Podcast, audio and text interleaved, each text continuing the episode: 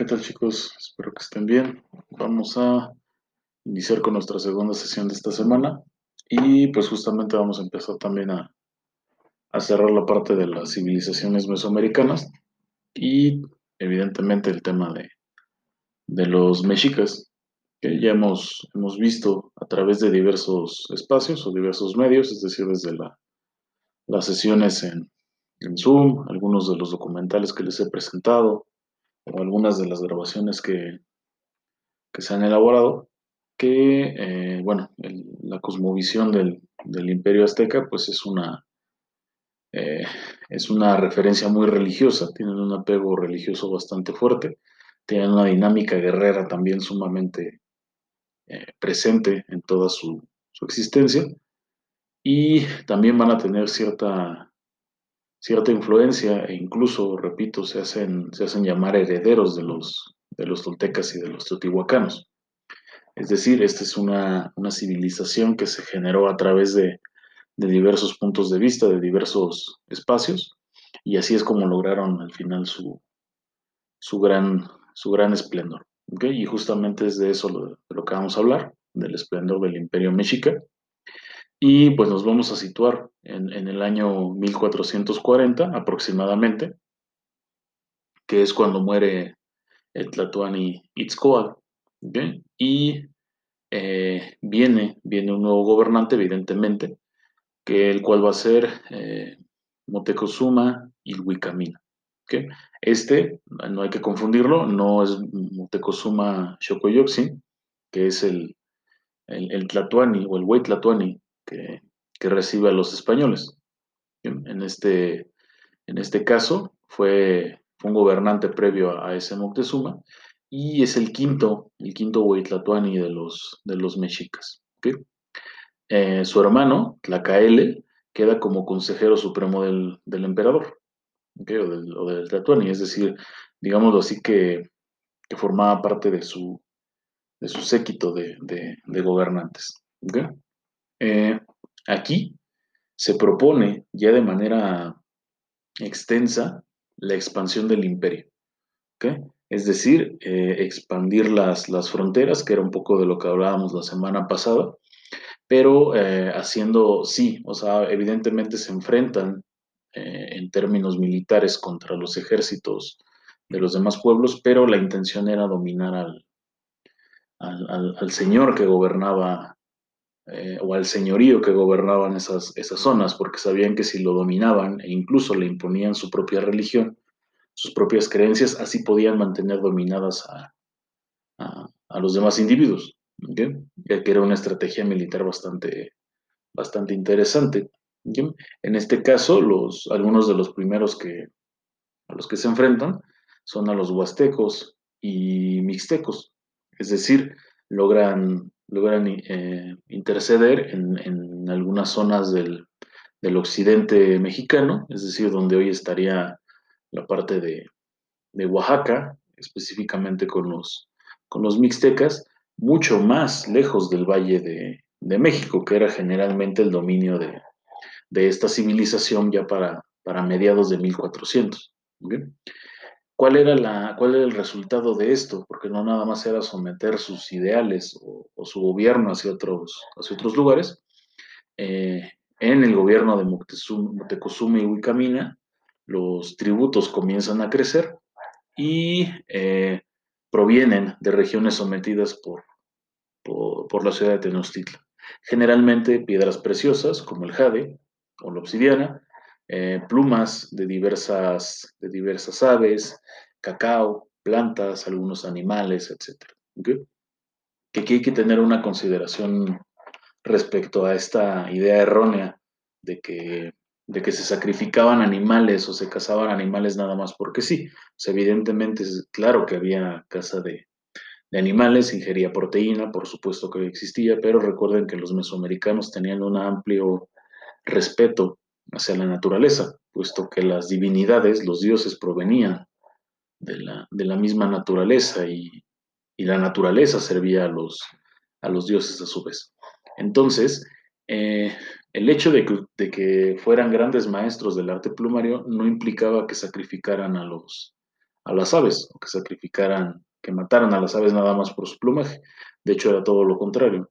Se les recolectaban algunas de las plumas que, dejaban, que, se les caen a las aves, como, como lo podemos ver en la actualidad, o incluso si eran capturadas, se les quitaban, pero las plumas crecían nuevamente y, e incluso estos mismos, estas mismas civilizaciones hacían eh, cierta protección hacia estos animales, dado que, ellos lo tomaban como un regalo que daba la naturaleza para, para ellos. Eh, es verdad también que hemos hablado de que existe el sacrificio de animales, sobre todo jaguares, tortugas, peces, eh, algunos reptiles, coyotes, etcétera, etcétera.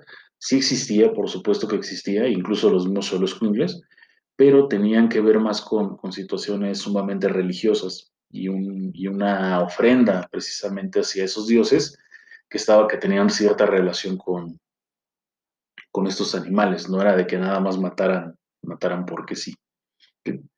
Eh, era seguramente, ¿no? Los grandes, eh, los grandes contingentes que se acercaban a Tenochtitlan seguramente eran impresionantes, o al menos así lo definen algunos de los investigadores más importantes sobre este tema, que hay que, hay que más o menos asemejar ¿no? la dinámica que tiene hoy la Ciudad de México, por ejemplo, los fines de semana.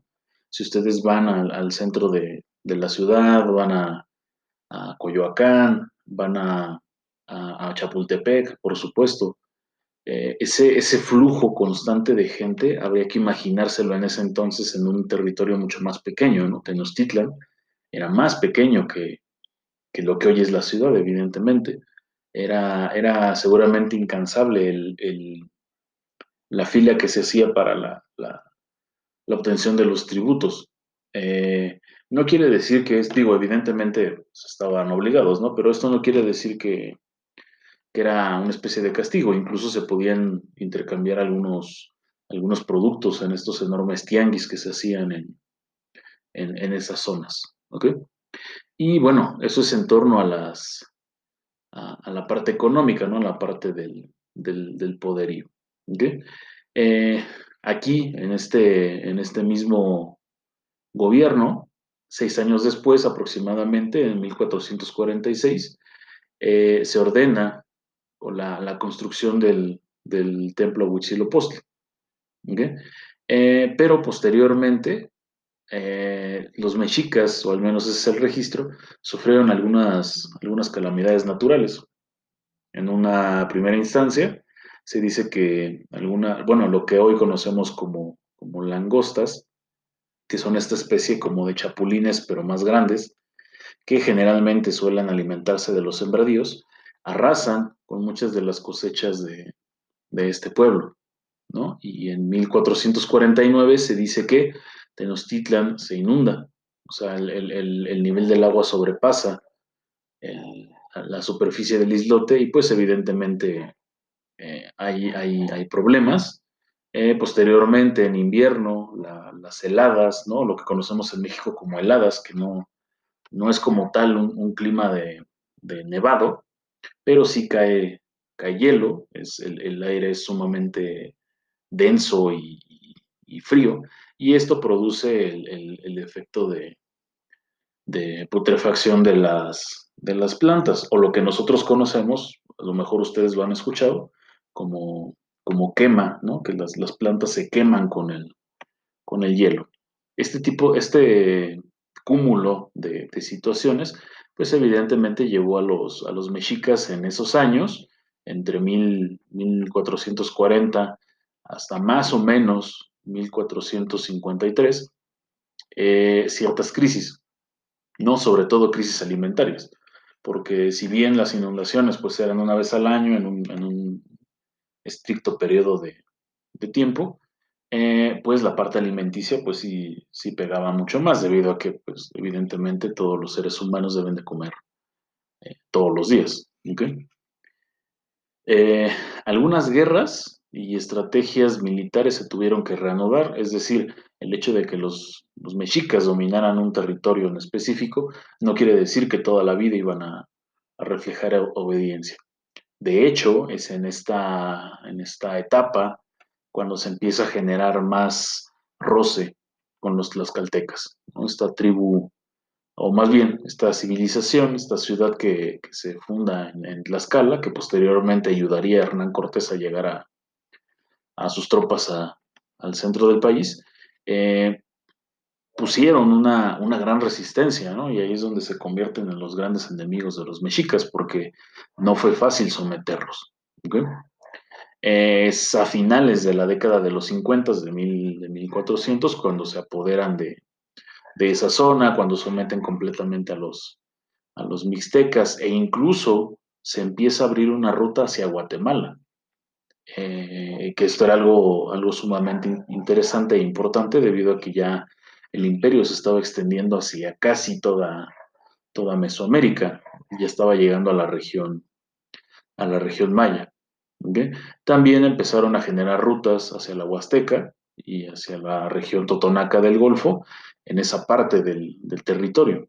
Entonces, básicamente su, territorio formaba una, una cruz, ¿no? la parte, toda la parte del norte, la parte centro, la parte del occidente, la parte del, del oriente y la parte del sur. Ya, ya existía un gran, un gran imperio para, para esos años. En ese entonces también se empieza a generar la élite de la milicia, la élite del ejército, compuesta por dos tipos de, guerreros. Por un lado, tal vez se cree que es la, estirpe más, más refinada, más importante de los mexicas, sería la, la de los caballeros Cuautli o caballeros Águila, eh, que tienen que ver mucho con, el culto al sol. Que recuerden que, el águila tiene referencia hacia el sol, entonces tienen una, un amplio apego hacia Huitzilopochtli. Y los otros serían los caballeros Ocelotl o caballeros, caballeros jaguar. Eh, se tiende a llamarles caballeros tigre, pero recuerden que como les mencioné al inicio del, tema, ya hace como dos semanas, eh, no puede ser tan válido el término tigre porque esa especie de felino, de, gran felino, no existe en esta región eh, latinoamericana, ¿no? Bueno, es más, ni siquiera existe en, Norteamérica. En todo el continente no existen los, los tigres en su forma natural.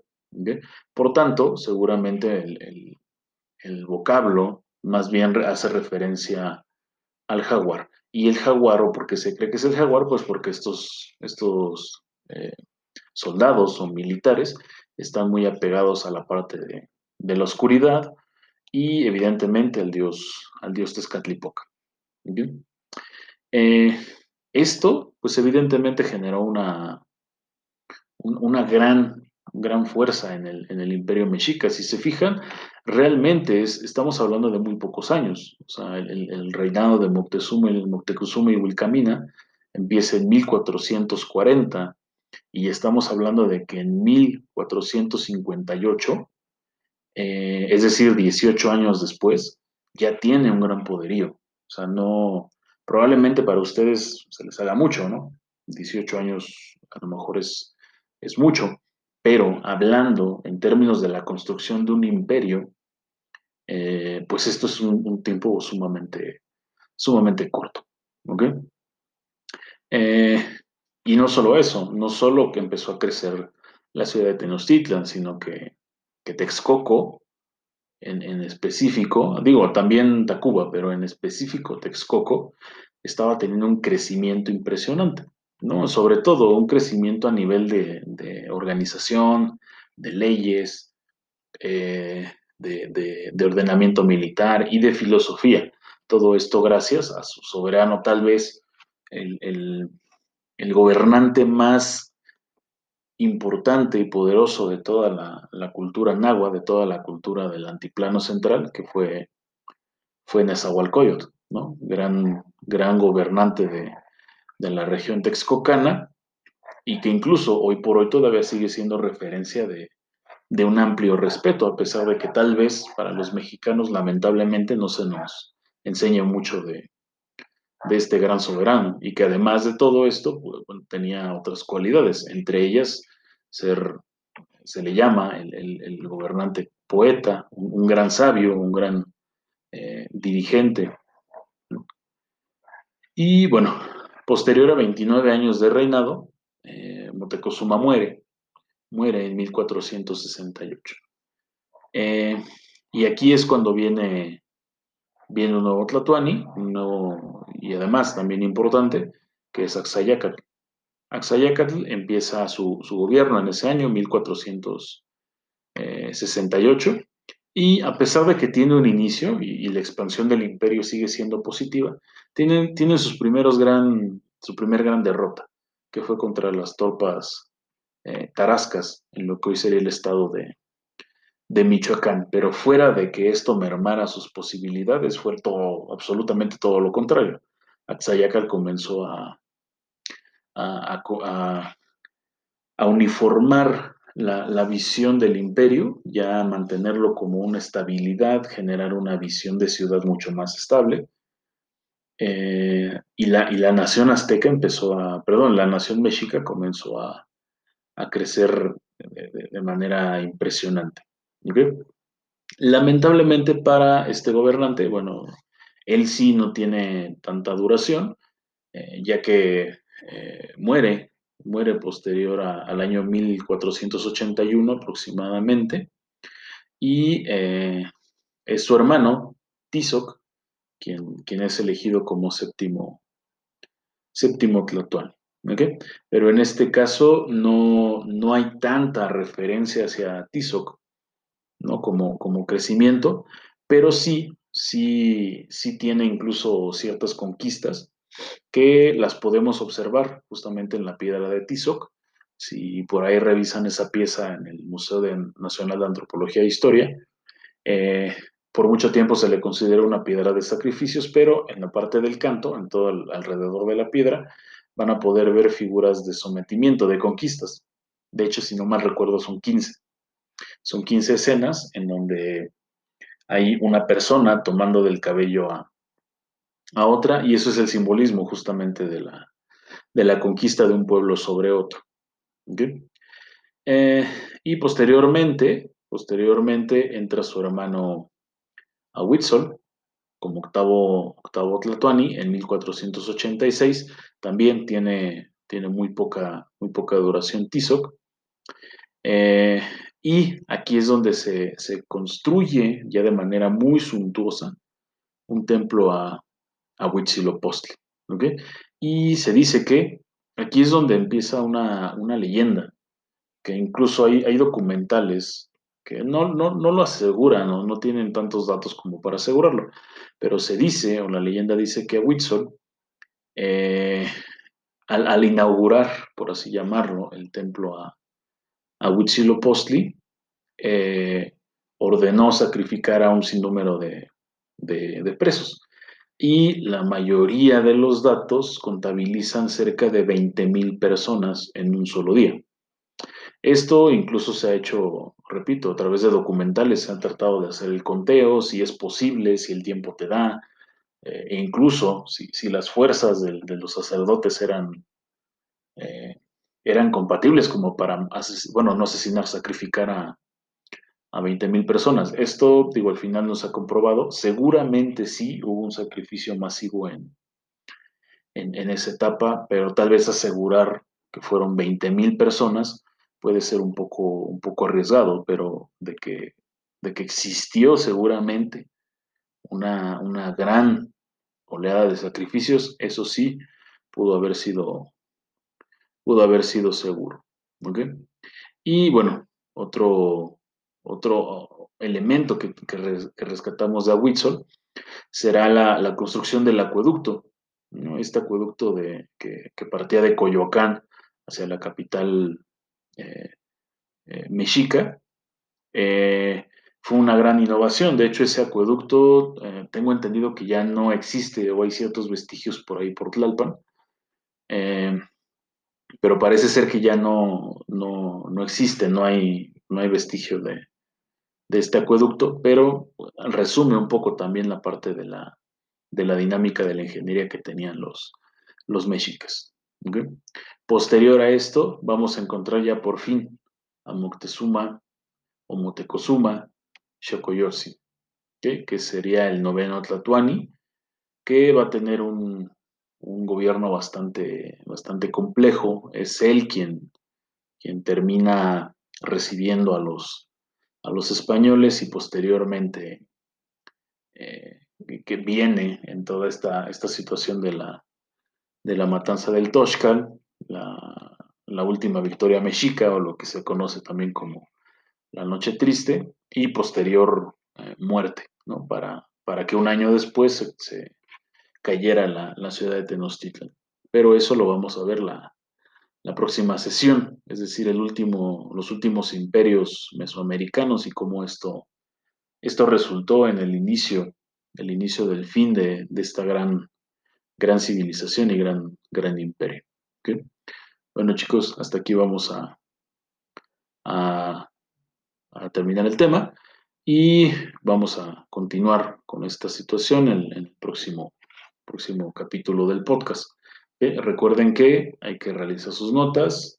Eh, yo les recomiendo escuchar el podcast, posteriormente realizarlas y si tienen cualquier eh, duda, este, recuerden ahí escribir en, en los mensajes. ¿Vale? Que estén bien.